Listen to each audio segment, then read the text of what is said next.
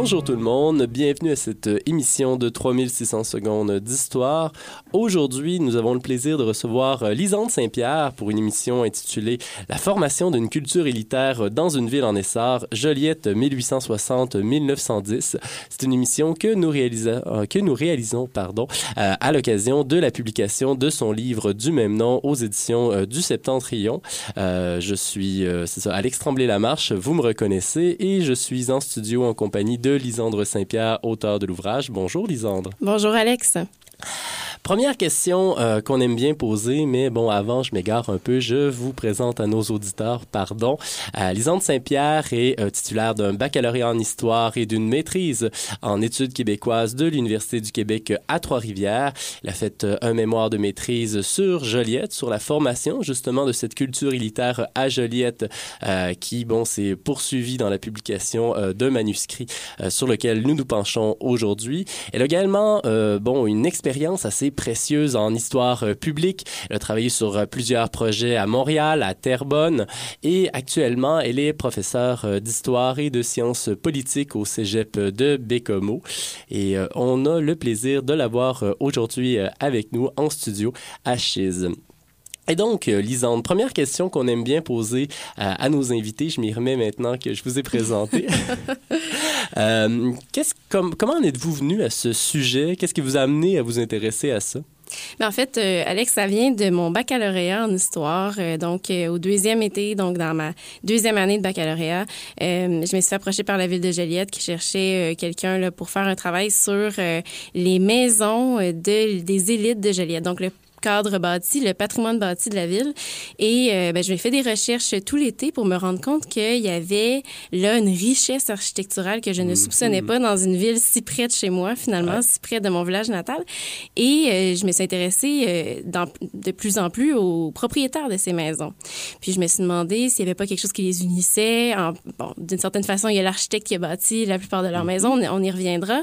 Mais donc, c'est ça qui m'a qui m'a mis la puce à l'oreille. Je me suis dit, là, il y a quelque chose d'intéressant à euh, exploiter.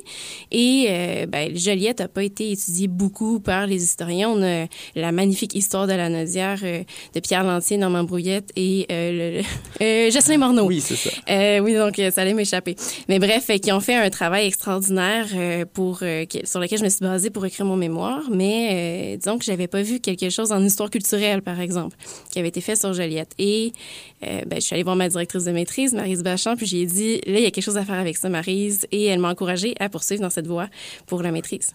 Et c'est une belle euh, façon justement de s'être intéressé à ce sujet-là parce qu'au final, euh, c'est un ouvrage qui, oui, nous en dévoile sur euh, bon l'intérieur de ces maisons bourgeoises-là à Joliette, mais qui permet aussi, par extension, d'en dévoiler sur l'intérieur des maisons bourgeoises qui auraient pu avoir bon à Rimouski, à Chicoutimi, à Saint-Jean-sur-Richelieu. Il faudra que d'autres personnes éventuellement bon mènent des études similaires dans ces villes-là pour voir bon où se situent les points de différence et les points de convergence.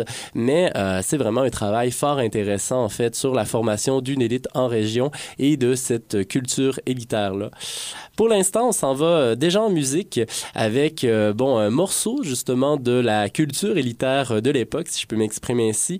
Le quadrille Les Laurentides euh, du compositeur Adolphe Hamel dans une interprétation de l'ensemble Nouvelle-France. Adolphe Hamel fut un temps organiste de l'église Saint-Patrice à Québec et son, ses quadrilles, les Laurentides, puisqu'il en a composé plusieurs, sont assez typiques des danses à la mode du temps. Et comme on le verra tout à l'heure, les danses c'était quelque chose de très important euh, dans ces milieux-là. Et donc, on s'en va en musique et on vous revient tout de suite après.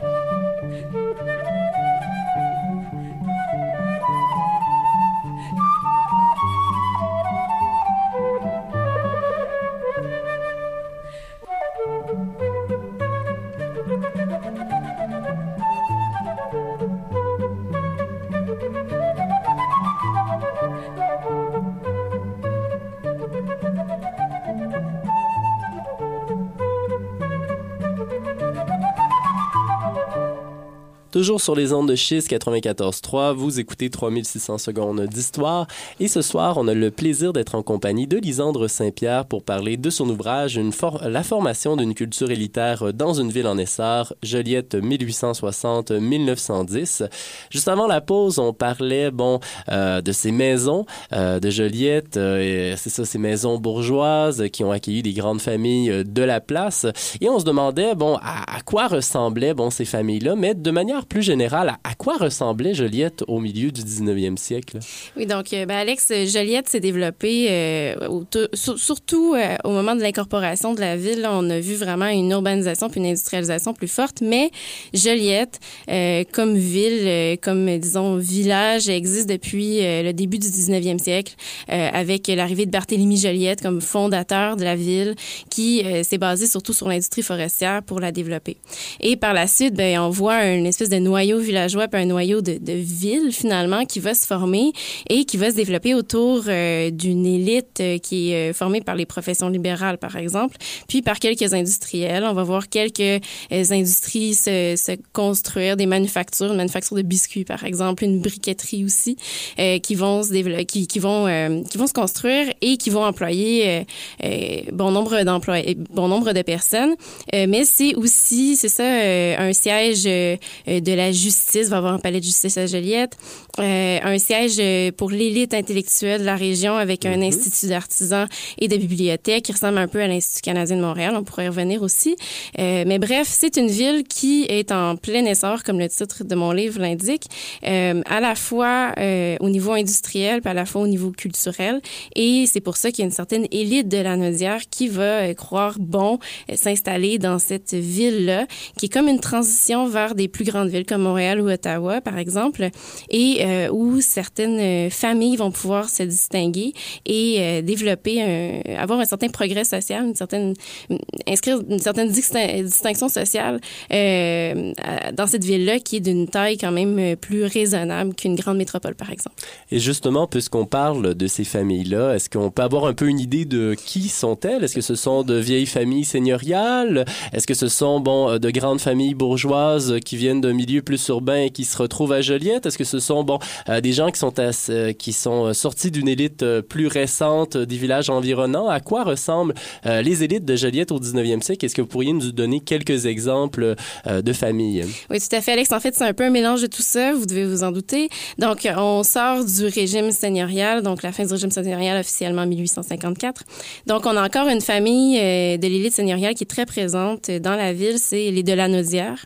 La région porte d'ailleurs leur nom. Hein. Exactement. Donc, euh, les, euh, les dernières filles donc de cette euh, grande famille seigneuriale-là vont se marier avec des bourgeois, donc Barthélemy Joliette et Monsieur Laudel aussi.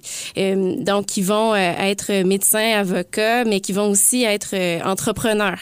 Donc, ils vont se servir de la seigneurie, mais qui vont la tourner dans, dans une certaine forme d'entreprise. Donc, je pense que c'est l'historien Jean-Claude Robert qui l'avait surnommé le seigneur entrepreneur, donc mm Barthélemy Joliette. Donc, c'est euh, une ville qui va surtout se composer d'une nouvelle élite bourgeoise. Euh, par exemple, on peut penser aux familles Tellier qui œuvrent dans le droit puis qui vont devenir euh, députés provinciaux au niveau fédéral et au niveau fédéral aussi. et il y a d'autres familles, par exemple, donc je vous parlais des Tellier, les Leprons, les Shepherds. Il va y avoir quelques familles anglophones aussi, donc vous pouvez vous en douter avec les noms que je viens de vous nommer, qui vont s'installer à Joliette mais c'est surtout une élite récente qui euh, a connu une certaine ascension sociale assez rapide, notamment à travers les collèges classiques, euh, qui, euh, qui vont donc incuber une certaine élite de professions libérales à Joliette. Et ce sont des, pour la plupart des personnes qui viennent de villages avoisinants. Par exemple, les Telliers sont originaires de Sainte-Mélanie, mon village natal. Mm-hmm. Et donc, c'est une famille de cultivateurs, mais assez prospères, qui vont être capables d'envoyer leurs enfants au collège classique. Et donc, Joseph Mathias Tellier, un des euh, des, bourgeois que j'ai étudié beaucoup à travers mon mémoire, puisqu'il a laissé une, un, fonds d'archives qui est très intéressant, mm-hmm. euh, puis qui est assez volumineux, euh, beaucoup de correspondances. Donc, se, se, présente assez bien dans Joliette, malgré le fait que c'est ça, il vient pas nécessairement d'une famille de l'élite à la base, mais lui va connaître une bonne ascension sociale. Oui, c'est probablement plus facile pour ces gens qui, bon, euh, connaissent une ascension sociale au milieu du 19e siècle de commencer à se faire connaître dans une ville un peu plus périphérique euh, des grands centres urbains que sont Québec, Montréal et Ottawa, avec quelques réserves, puisque, bon, au milieu du 19e siècle, ça reste encore quand même une toute petite ville, mais qui gagne de l'importance avec 1867. Et l'un des apports de votre ouvrage, c'est vraiment d'étudier cette culture-là des élites, cette culture qui se met en place pour, bon, oui, euh, bon, c'est ça, se, distinguer de euh, des classes sociales dont certains membres de cette élite-là sont issus, mais également pour s'assurer que les enfants continuent à croître euh, de ce côté-là. Et donc, de ce, de, de, ce côté, effectivement, on va vraiment avoir un regard assez insistant sur les fréquentations. comment est-ce qu'elles se déroulent, les fréquentations des enfants de l'élite? Et c'est quoi, ben, en fait, le, le, le, regard que posent les parents dessus? Et j'aurais aussi envie de dire les interventions que font les parents dans ces fréquentations-là. Oui, donc, euh, ben, Alex, vous devez vous en douter, comme vous venez de le mentionner, qu'il y a beaucoup de contrôle autour de ces fréquentations. euh, donc, euh, il y, y, a quand même une, une petite nuance à apporter là. Euh, on on a plus de contrôle une fois les personnes entrées dans l'union euh, du mariage, donc l'union maritale. Quand les quand les, les, jeunes sont célibataires, on accorde quand même une grande importance à contrôler leurs loisirs puisqu'ils doivent faire un bon mariage. Mm-hmm. Mais euh, disons qu'il y a un peu de liberté, euh, puis même c'est c'est pour ça qu'on va encourager les courtes fiançailles parce qu'on est dans une espèce d'état entre deux où on est pas tout à fait marié mais pas tout à fait célibataire, donc on peut se permettre certaines libertés mais pas tout à fait. Bref, on veut pas trop rester dans la nuance finalement. Euh, donc, on va voir à Joliette, et puis c'est de cette façon que j'ai décidé de construire mon premier chapitre, que les, les loisirs, un peu comme dans n'importe quelle ville, euh, se développent de façon différente selon les saisons et qu'il y a certaines saisons qui sont plus propices aux rencontres, puis d'autres euh, qui sont plus propices aux promenades et à, aux, aux, échanges interurbains. Il y en a d'autres qui sont plus propices à des rencontres plus, euh, plus intimes euh, dans les villes et villages qui sont, qui sont tout près. Euh, mais donc, euh, c'est, disons qu'on met l'accent sur certaines choses euh, à certains, à certains moments de l'année. Par exemple, à l'automne, ben l'idée c'est ça va être d'éviter de coiffer Sainte-Catherine. Donc, il faut rapidement mhm. se trouver un, un, bon parti. et puis, bon, donc les autres les autres saisons auront, disons leur leur, leur point de rencontre, leurs leur, leur principales activités. Quelles sont-elles? En fait, on peut penser, disons, euh, l'hiver, par exemple. À l'hiver, il y a les, carna y a les carnavals.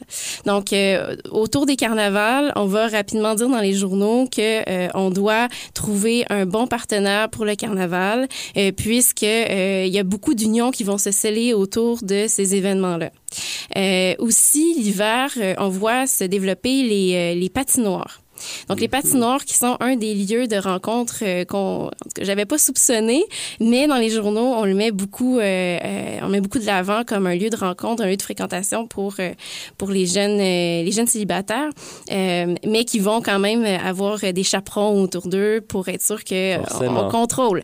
mais bref, et, et, quand même là, c'est c'est surtout au, début de la période que j'étudie, donc au début de la deuxième moitié du 19e siècle, parce que plus on avance vers le 20e siècle, plus on va contrôler ce, ces lieux euh, de sociabilité. Par exemple, la patinoire va être de moins en moins accessible euh, pour euh, les jeunes célibataires de façon mixte. Donc, les hommes et les femmes vont devoir aller à la patinoire à des heures séparées. Donc, ça deviendra moins un endroit de fréquentation.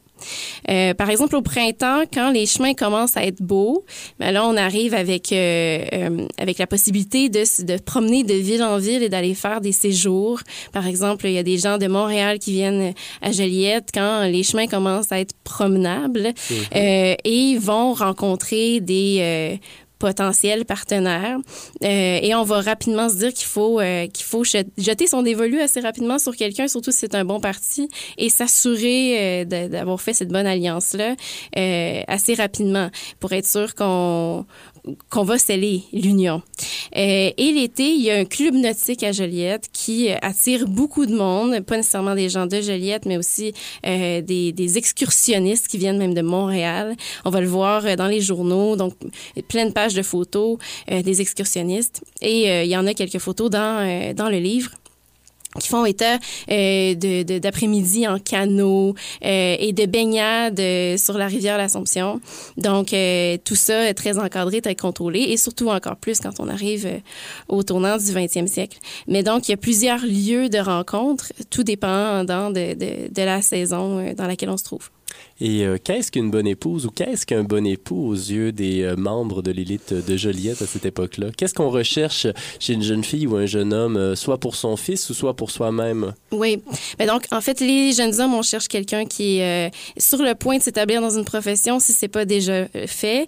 donc, on va même aussi encourager les jeunes hommes à ne pas trop se laisser prendre dans les filets de l'amour avant d'avoir terminé, par mhm. exemple, leur barreau s'ils sont avocats ou, bon, vous voyez, vous voyez le portrait. Donc, il faut terminer ses études euh, et on ne prendra pas la chance, si on est une famille de l'élite qui veut marier sa jeune fille, euh, de, on prendra pas la chance de la marier avec un homme euh, qui, euh, qui ne sera pas admis à profession. Exactement.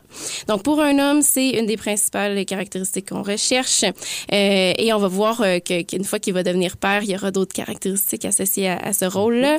mais pour les filles, on cherche quelqu'un qui va être assez intellectuellement développé, mais pas trop pour euh, pas euh, pour pas faire de l'homme son esclave intellectuel. Voyez, donc elle doit être capable de soutenir une conversation, elle doit être capable de pouvoir euh, discuter avec, par exemple, des amis politiciens de son mari durant une, une, une, soirée, une réception, mais ne doit pas surpasser intellectuellement son mari, par on exemple. Reste dans une société patriarcale. Exactement. Donc on voit, on va voir quand même que les femmes ont une certaine influence, puis que la sphère publique-privée c'est beaucoup plus nuancé que ça.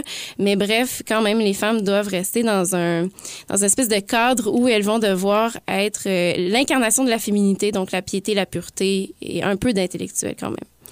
Effectivement. Et les mariages ressemblent à quoi dans ce milieu-là?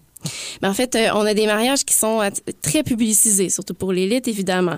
Euh, puis on va voir la de plus en plus se publiciser les mariages des classes moyennes, disons en gros guillemets, euh, une fois le 20e siècle euh, euh, bien avancé.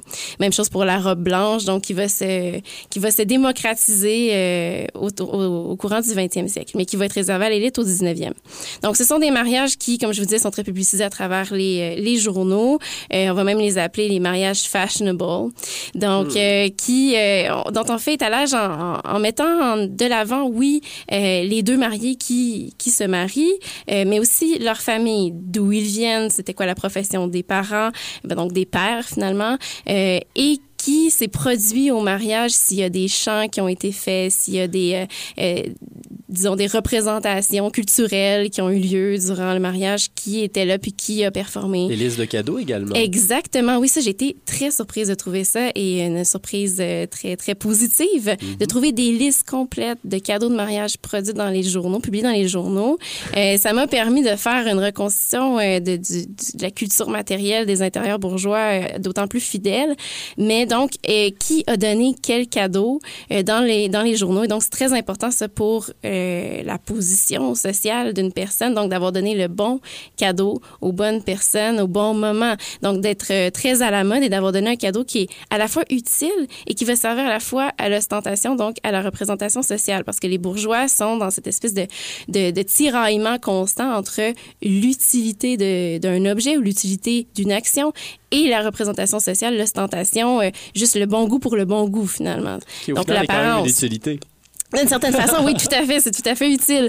Donc, euh, il y a quand même quelque chose de différent par rapport à l'aristocratie qui était beaucoup dans la représentation, dans l'image, mais les bourgeois qui vont rester dans, une, dans la création d'une image, mais qui va devoir être attaché à quelque chose un peu plus utile euh, dans sa forme primaire, par exemple. Tout à fait. Et une fois que ces gens-là sont euh, mariés, euh, ils commencent bon ce qu'on appelle la vie conjugale. Et bon, l'idéal bourgeois veut que euh, y ait quelques enfants euh, qui s'y ajoutent.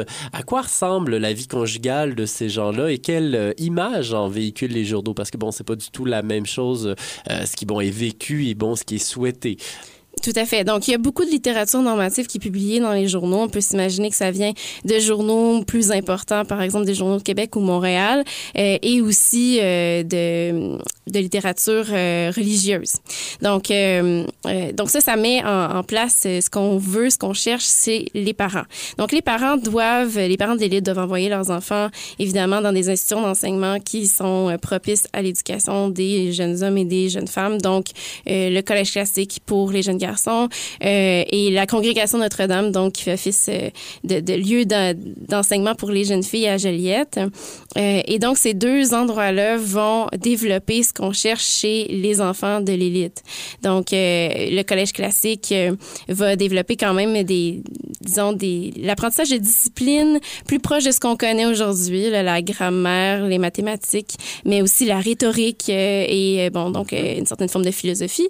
mais chez les filles, on apprend beaucoup les bonnes manières, mais on apprend quand même le français, mais il va y avoir donc la danse, les, les, même une salle de réception, la musique pour, pour donc développer les, ce à quoi on s'attend d'une jeune fille de l'élite. Mais les parents ne sont pas en reste et doivent, à l'intérieur du domicile familial, donc de la demeure paternelle, euh, doivent être des bons représentants euh, de l'élite, donc de, de la classe, euh, et continuer cette éducation-là à l'intérieur de la demeure familiale. Donc, on va même jusqu'à choisir euh, les tableaux qu'on va mettre sur les, sur les murs pour qu'ils soient à la fois instructifs et de bon goût, donc qui servent à la fois aux réceptions et à la fois à l'éducation des enfants. Euh, et on va euh, donc créer des, des situations propices à l'éducation des enfants, donc avoir les bons livres, les bonnes images pieuses à l'intérieur de la maison. Et même, on va mettre l'accent là-dessus, surtout dans les journaux, on va mettre l'accent là-dessus, surtout l'été, puisque l'été, il y a plus, euh, il y a plus donc euh, euh, le collège classique, il y a plus d'école.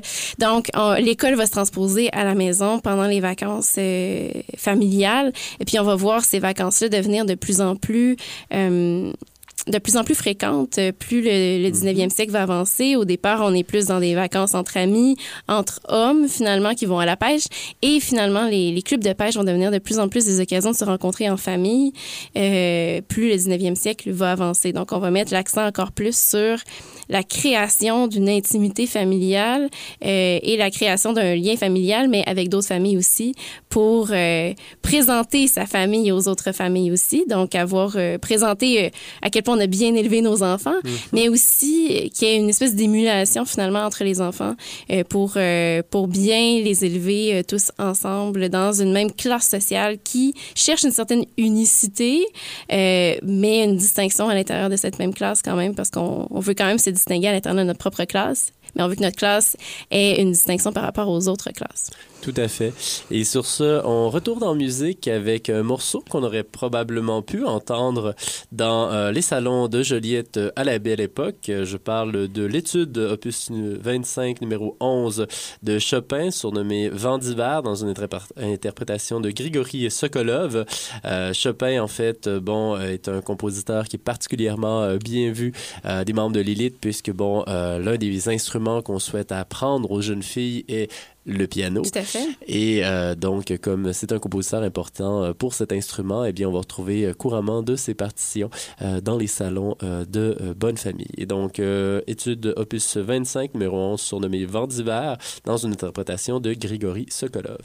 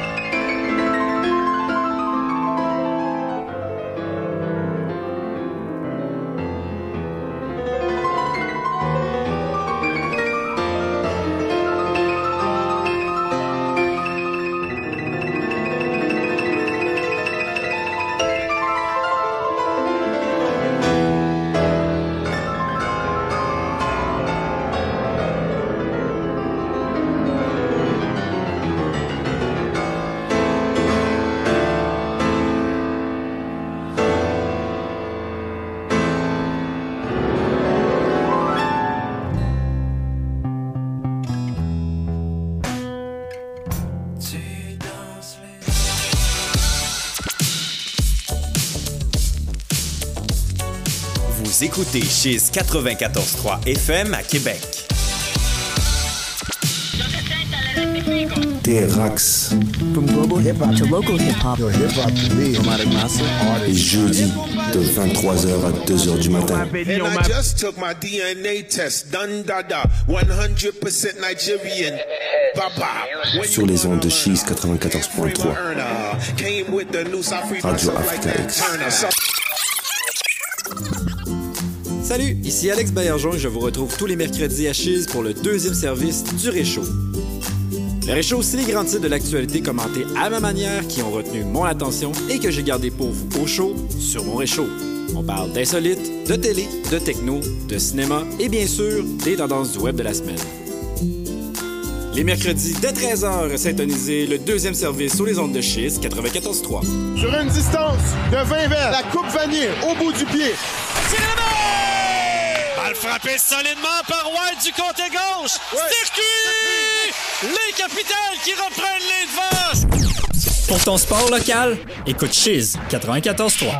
Avis aux punk rockers amateurs de festival, l'équipe de Chiz 94.3 en collaboration avec l'émission Punk Détente débarque au Poudza Fest de Montréal du 17 au 19 mai. Au menu, une émission live en direct des Faufounes électriques, des entrevues et une couverture des nombreux spectacles. Venez nous voir sur place, on va se punker la face au Poudza Fest. Toujours sur les ondes de Chiz 94.3, vous écoutez 3600 secondes d'histoire et ce soir, nous sommes en compagnie de Lisandre Saint-Pierre pour parler de son ouvrage La formation d'une culture élitaire dans une ville en essor, Joliette 1860-1910.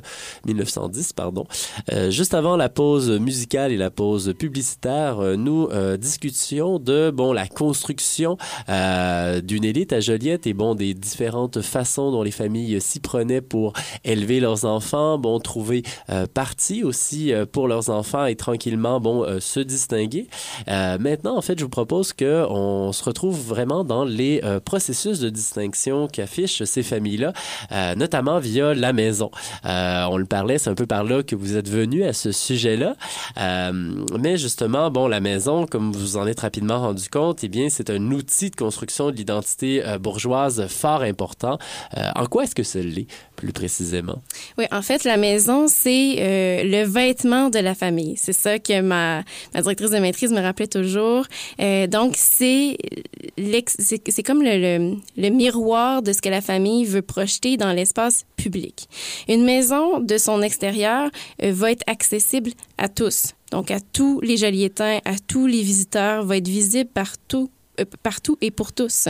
Euh, L'intérieur de la maison, lui, est plus est réservé à une certaine élite, à, certains invités, et on, aura peut-être l'occasion d'y revenir. Mais euh, donc l'extérieur est vraiment le reflet de ce que la famille veut présenter. Donc, euh, à la fois être dans le bon style qui correspond à, la mode de l'époque, euh, mais aussi montrer donc le statut social euh, qu'on a atteint à travers notre profession, à travers euh, les richesses qu'on a pu euh, acquérir euh, à travers euh, donc c'est ça différents euh, différents moyens et euh, on veut montrer euh, une forme euh, d'ostentation euh, euh, culturelle de l'élite à travers euh, à travers cette maison là. À Joliette, il y en a quand même plusieurs qui restent encore euh, dans, la ville, sur le boulevard Manceau, par exemple, sur la rue Notre-Dame, si vous avez la chance d'aller vous y promener. Vous pouvez voir qu'il y en a qui ont été extrêmement bien conservés, que leurs propriétaires actuels euh, font vraiment une, portent vraiment une attention particulière à, à les maintenir dans un état qui peut nous laisser, euh, peut nous laisser voir un Joliette du 19e siècle. Oui, et c'est précieux. On les remercie euh, chaleureusement. Tout à fait. Euh, particulièrement, en fait, ceux qui vous ont ouvert euh, leurs portes. Oui, Euh, Paul et Stella Lefebvre, je, je tiens à, les men- à mentionner leur nom. Une généreuse collaboration que j'ai eue avec eux. J'aurais pas pu faire le troisième chapitre de mon livre comme il est là si j'avais pas eu leur collaboration.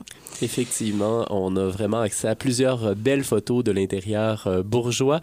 Mais avant de glisser sur l'intérieur bourgeois, parlons plutôt bon de l'évolution du cadre bâti, parce que comme vous l'avez mentionné, c'est important d'être à la page. Il faut pas être dans l'ancienne mode. Euh, comment est-ce que euh, il évolue le cadre bâti jolietien dans la seconde moitié du 19e siècle et au début du 20e? Euh, quels sont les styles architecturaux qui, euh, justement, bon, euh, ont cours à Joliette à cette époque-là?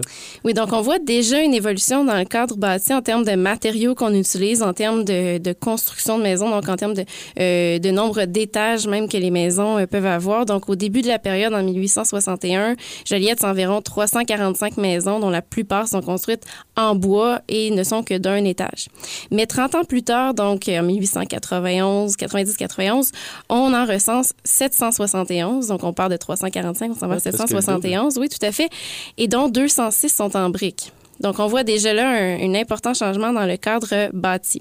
Donc, il y a une recrudescence de, de la construction de résidences cossues plus on avance dans le 19e siècle parce que là, notre élite a eu le temps de bien s'établir. On se rappelle, elle est arrivée surtout dans les années 1850, 1860, s'est bien établie, a trouvé un bon emploi, a pu établir sa famille. Et là, se construit une maison qui représente son statut social. Et même, il y en a plusieurs euh, bourgeois qui vont les faire construire, donc au tournant du 20e siècle, une fois qu'ils ont réussi à, à acquérir sur certains statuts sociaux.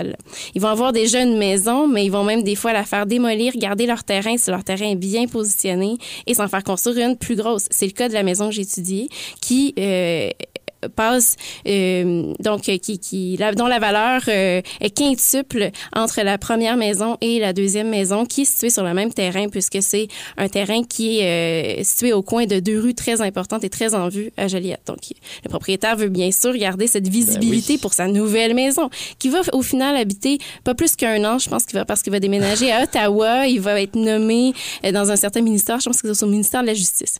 Donc finalement, c'était vraiment juste pour faire un coup d'éclat et dire regardez maintenant mon statut social, je suis rendu là. Et maintenant ma maison le représente. Donc mon, vêt- mon vêtement familial est à jour. Euh, donc les styles qui sont en qui sont en vogue à ce moment-là, on a euh, le arts and craft, euh, le néo Queen Anne un peu, euh, mais on a encore encore certains bâtiments de Second Empire qui sont surtout des bâtiments religieux, là, donc le collège classique, la congrégation Notre-Dame, qui donc qui datent un peu, mais qui qui sont assez représentatifs de l'architecture religieuse euh, de l'époque. Donc, euh, c'est un mélange, disons, de plusieurs influences qu'on voit et qui sont amenées par l'architecte qui a construit la plupart des maisons de l'élite, Alphonse Durand. Et euh, bon, on parlait des maisons, mais euh, ce qu'on découvre dans votre livre, c'est qu'il n'y a pas que les maisons qui sont très importantes, il y a aussi les jardins. Ah oui, tout à fait, c'est vrai. Donc, il y a le- le- l'espèce de vague de gentleman farmer euh, qui va s'imposer au 19e siècle. Et on a un bon exemple, et j'ai été très heureuse de trouver ça dans la correspondance, du, du juge et député fédéral et maire de Joliette à une certaine époque, Georges Baby, donc Louis-François Georges Baby, qui a une correspondance euh, et qui était un fin collectionneur, donc il y a une- une- un fonds euh, d'archives à l'Université de Montréal qui est vraiment très étoffé. Et donc, dans sa correspondance et même dans les journaux, à la Société de colonisation va s'entretenir sur les jardins et dire que tout le monde devrait avoir un jardin sur sa propriété, qu'il espérait savoir sa Joliette. Euh, lui va avoir des arbres fruitiers, des rosiers, et c'est lui qui va s'en occuper lui-même. En tout cas, c'est ce qu'il dit dans sa, dans sa correspondance. Et ce que Brian Young va dire aussi euh, dans un de ses livres, euh, je crois que c'est sur le cimetière du Mont-Royal, c'est que les bourgeois vont pas voir ça comme une tâche réductrice ou comme une tâche très féminine que de s'occuper des, des plantes, mais que ça devient un symbole de la masculinité victorienne Oui, que de s'occuper des euh, du jardin. Donc, euh, va laisser transparaître ça à la fois dans sa position à la société de colonisation et aussi euh, dans sa correspondance qu'il a avec euh, avec les membres de sa famille. Oui, et on voit encore une fois une notion d'utilité. Tu sais, les arbres fruitiers, on rentre encore dans cette espèce de morale euh, victorienne où bon, chaque chose doit avoir une utilité. Exact. Et donc, il y a une volonté aussi de récupérer les prunes et les poires pour être capable de faire des tartes. Tout à fait, oui. Puis à, à la fois aussi en servir dans les réceptions, puisque c'est c'est pas c'est pas monnaie courante euh, non plus d'en avoir. Et quand on en a, ben ça ça, ça, ça a un, un certain impact euh, dans les réceptions. Effectivement. Euh, bon, c'est ça, je nous amène du côté de Québec, mais je sais que sur les hauteurs de Sillery, il y avait des serres et bon, il y a certains grands bourgeois anglais qui cultivaient des ananas ou des bananes. Ah oui, des ananas. Oui, c'est euh, ça. Je sais pas à quel point il y avait du succès, mais là, c'est ça. Quand Ouais. vous êtes capable de cultiver des fruits exotiques à Québec, euh, dans des serres, bon, dans ce cas-ci, on avait des jardiniers experts pour le faire, eh bien, euh, ça prouve justement un certain euh, cachet, une certaine classe Ah, et que vous avez accès à quelque chose que les autres ont pas. Ah oui, la distinction est assurée. Assuré. Et si on se dirige du côté maintenant de l'intérieur de ces maisons-là, bon, vous avez eu l'occasion de- d'entrer à l'intérieur d'au moins une Mhm. et aussi, bon, euh, de voir des photos ou de lire des lettres qui euh, décrivent l'intérieur euh, des autres. À quoi est-ce qu'ils ressemblent, ces euh, intérieurs bourgeois? Donc, on a euh, une, une résidence au 19e siècle, euh, surtout chez les bourgeois, qui va se subdiviser. Donc, chaque pièce va avoir une utilité bien précise. euh, et euh, donc, si on le compare au grand manoir seigneuriaux, par exemple. Donc, euh, on va séparer beaucoup les pièces. Donc, quand on entre, on a pour la plupart des maisons un hall qui va devoir être euh, le reflet de ce qu'on veut euh, mettre en de, ce, qu'on veut mettre à la vue de nos, invités. Donc, euh, la, fine pointe de la mode, euh, donc euh, victorienne de l'époque.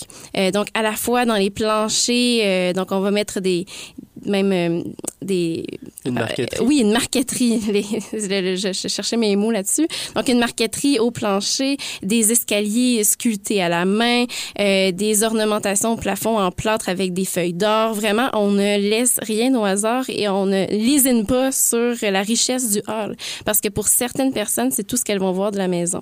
Par exemple, les clients qui vont se diriger vers le bureau du, de, de notaire du père de la famille vont ne voir que l'entrée et le bureau.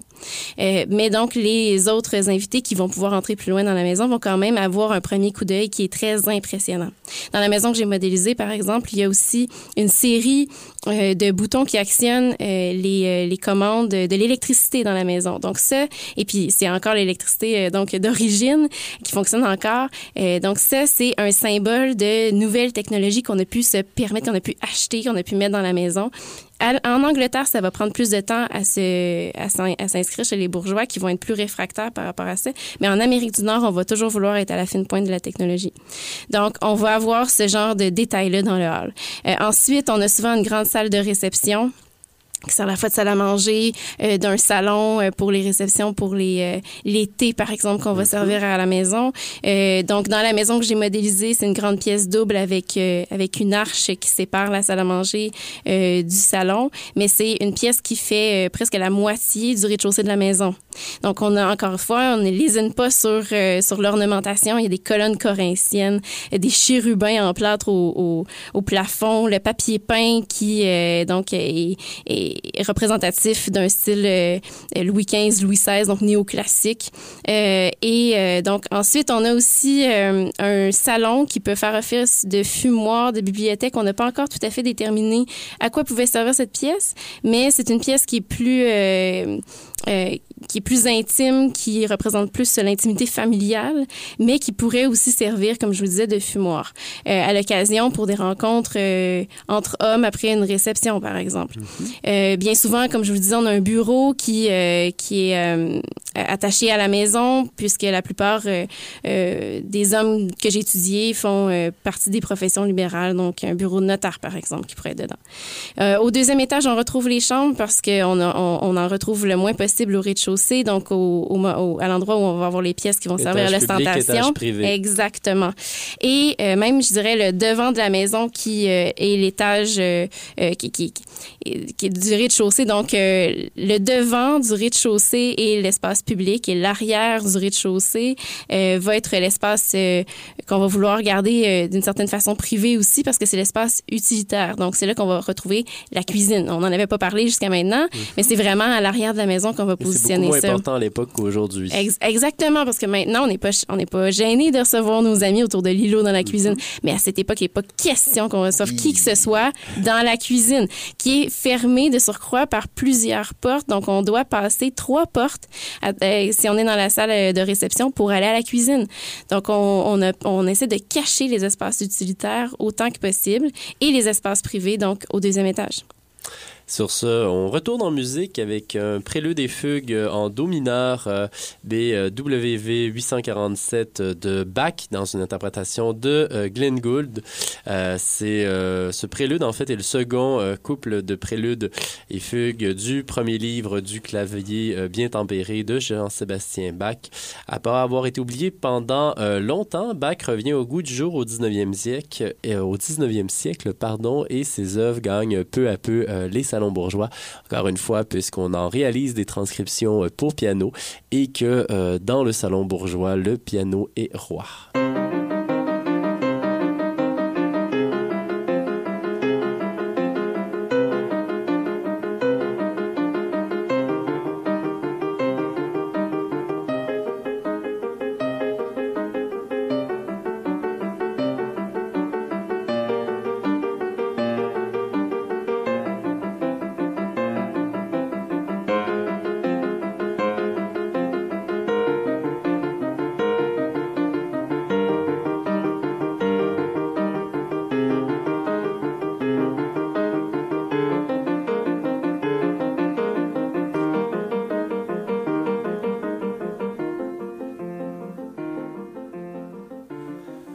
Sur les ondes de Chiz 94.3, vous écoutez 3600 secondes d'histoire.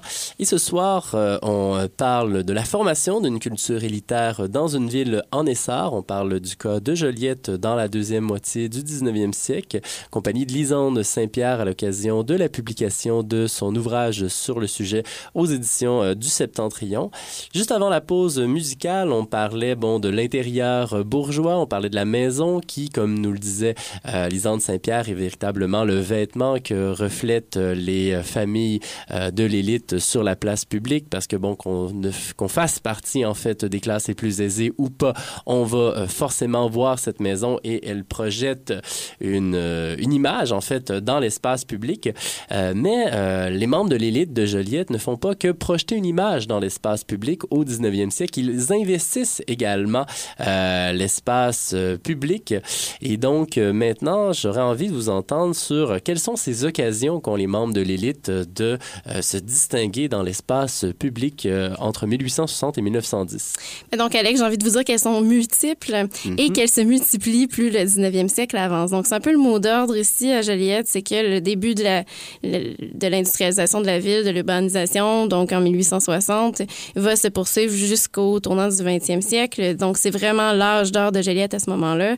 Et quand on arrive au tournant du 20e siècle, là, on a plusieurs lieux de rassemblement euh, qui vont euh, pouvoir euh, être habités par l'élite intellectuelle et qui vont pouvoir divertir de façon culturelle nos, notre, no- donc notre élite. Donc, elle va pouvoir se distinguer dans ces lieux-là. Donc, elle pouvait le faire à travers sa maison, donc dans des réceptions, mais elle peut aussi le faire sous l'œil avisé de tout, le, de tout le reste de la population ou d'une certaine élite qui va être acceptée dans ces lieux-là. Donc, on peut penser au collège classique qui va aussi être une salle de concert à l'occasion. Mhm. On peut penser à l'Institut d'artisans et bibliothèques qui est un institut littéraire qui va euh, être, euh, être là pour divertir intellectuellement donc euh, les, les membres de l'élite de Joliette.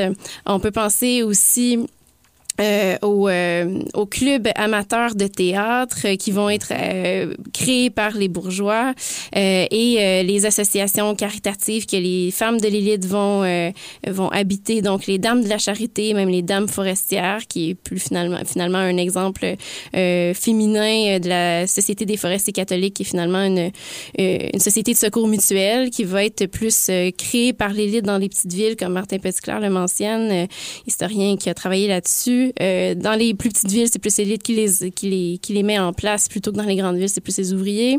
Euh, il y a les parcs aussi, donc euh, où il va, se mettre en place une forme de promenade au grand air qui, va être, vont être très habitées par l'élite. Donc, plusieurs occasions de se distinguer. Et dans votre ouvrage, vous mentionnez notamment que lors des concerts, l'élite se met en scène, c'est ça, avec une citation particulièrement savoureuse. C'est ça, comment est-ce qu'elle se met en scène, cette élite-là, lors euh, des concerts? Oui, donc tout à fait. Donc, elle se plaçait comme une avant-garde, prête à, à accueillir tous les regards. Ouais, quelque, chose, quelque comme, chose ça. comme ça. Donc, vous aurez l'occasion de le lire. Mais oui, donc, euh, dans, les, dans les salles de concert, à la fois au Collège classique et à l'Institut euh, d'artisans, on peut acheter nos, euh, nos billets d'avance pour les concerts. Et une fois que ces billets-là sont achetés, ben, on a un siège qui est réservé à l'avant-scène, euh, donc euh, tout près de la tout près de la scène. Donc c'est des sièges réservés pour l'élite. Évidemment, puisque les prix sont deux, trois fois plus élevés que les billets euh, du public en général.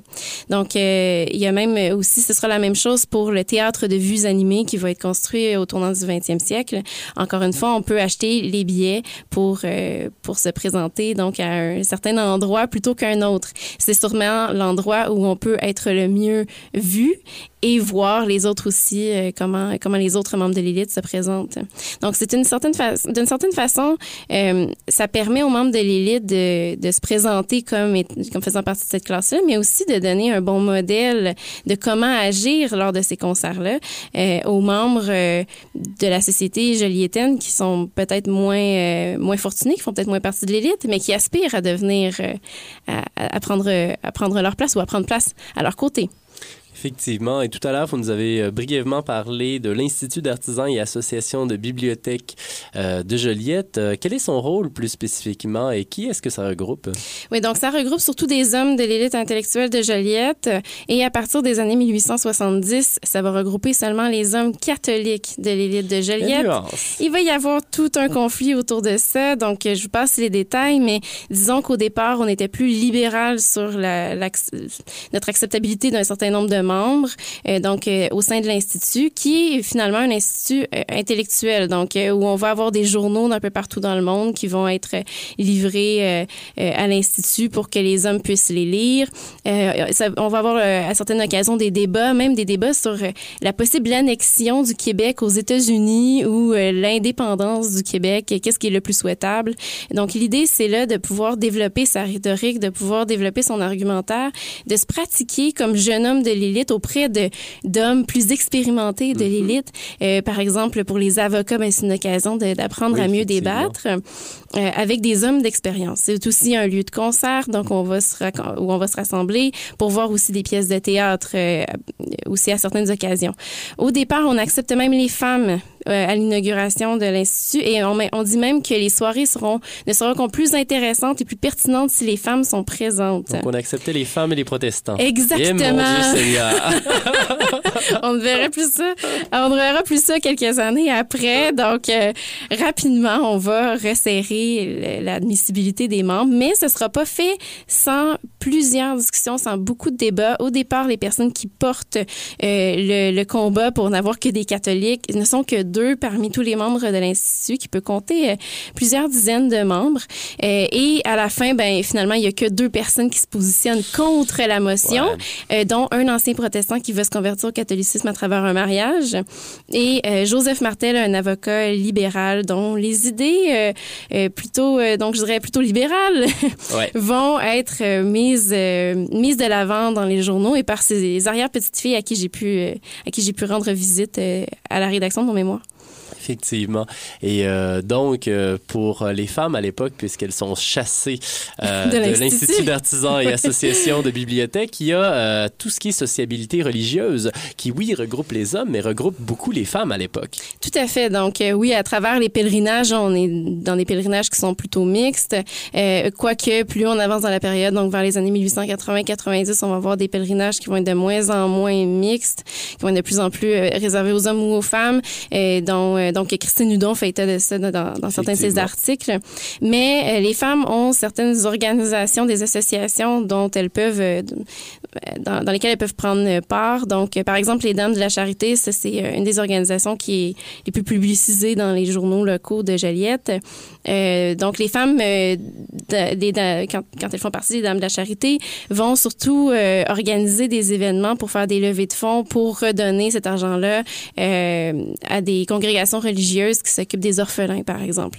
Euh, donc, les Dames de Charité vont organiser notamment les bazars, donc qui est une, une des occasions de rencontre et de fréquentation de la jeune élite célibataire. La boucle. Exactement. Qui vont donc ces jeunes-là vont participer en faisant euh, des chants ou des pièces de théâtre pour se mettre en scène euh, dans les bazars que les dames de la charité vont organiser. Euh, et même on va voir une certaine euh, une certaine distinction sociale des femmes de l'élite de la ville par rapport aux femmes de l'élite de la campagne dans ces bazars-là. Donc, euh, les dames de la charité de la ville vont offrir un souper et les dames de la charité de la campagne vont offrir le dîner, mais il va y avoir une certaine tension, disons, dans la représentation sociale de ce qu'on de, de, de ce qu'on veut présenter de notre classe, euh, qui est peut-être euh, développée de façon différente, qu'il y a des manières peut-être euh, différentes à la ville par rapport à la campagne. Quoi qu'on on s'entend que les, les limites et les frontières sont assez floues quand on est dans une ville comme Joliette qui reste dans un milieu largement euh, campagnard. là. Donc, on, on a des petites tensions urbaines, rurales, mais bref, il y a certains, quand même, euh, certaines personnes qui vont venir de Montréal et qui vont euh, passer leurs vacances à Joliette en considérant que Joliette, c'est, c'est la ruralité. Donc euh, là, une, distinction à faire, une nuance à faire. Mais bref, donc les Dames de la Charité peuvent permettre aux femmes d'avoir un certain loisir. Ça se passe surtout les rencontres dans l'après-midi, donc surtout à- à- associées aux Dames de l'élite, puisque les femmes qui travaillent dans les usines, par exemple, ou qui s'occupent de leurs enfants l'après-midi ne peuvent pas assister à ce genre de rencontres-là. Donc, un lieu de rencontre pour les femmes de l'élite où elles peuvent euh, avoir une certaine prise sur l'espace public, quoi qu'il soit très contrôlé. Et euh, rapidement, euh, puisque bon, le temps euh, file déjà, euh, comment est-ce que les élites en viennent à construire, euh, bon, c'est ça, une mémoire collective et à s'inscrire euh, dans la longue durée, puisque vous le mettez de l'avant à la fin de votre ouvrage? Oui, euh, les élites, en fait, ça construisent une distinction dans la seconde moitié du 19e siècle, mais elles s'arrangent aussi pour qu'on continue à parler d'elles euh, par la suite, ce que, au final, vous faites avec votre livre. Oui, tout à fait. C'est comme si je poursuivais leur construction sociale, finalement. Oui, oui, tout à Donc, euh, l'idée, c'est d'assurer la beauté de la mort, assurer la construction sociale dans la mort. Je pense que là, je paraphrase Serge Gagnon qui mentionnait ça dans un de ses ouvrages. Euh, donc, même dans la mort, surtout à travers les chroniques nécrologiques, on va essayer de euh, construire euh, la mémoire du défunt en rappelant euh, ses principales qualités, mais surtout en mettant de l'avant l'honorabilité de la personne dans la sphère sociale et euh, en mettant euh, en, en mettant en lien les personnes euh, donc avec qui ils avaient des liens positifs de façon amicale, mais aussi de façon familiale pour inscrire la famille dans la postérité. Et on va même rappeler à certaines occasions le père d'une personne qui est morte pour revenir faire boucler la boucle et resserrer les liens euh, familiaux, mais aussi pour euh, augmenter euh, la, notoriété d'une personne qui, qui viendrait de décéder. Même chose pour les femmes, on va rappeler souvent la position de leur mari dans leur chronique nécrologique et même la position de la femme dans la chronique nécrologique va peut-être être, on peut-être en parler pendant le tiers de la chronique et le deux tiers de son, de son défunt mari, par exemple, qui euh, des fois 20, 30 ans avant elle.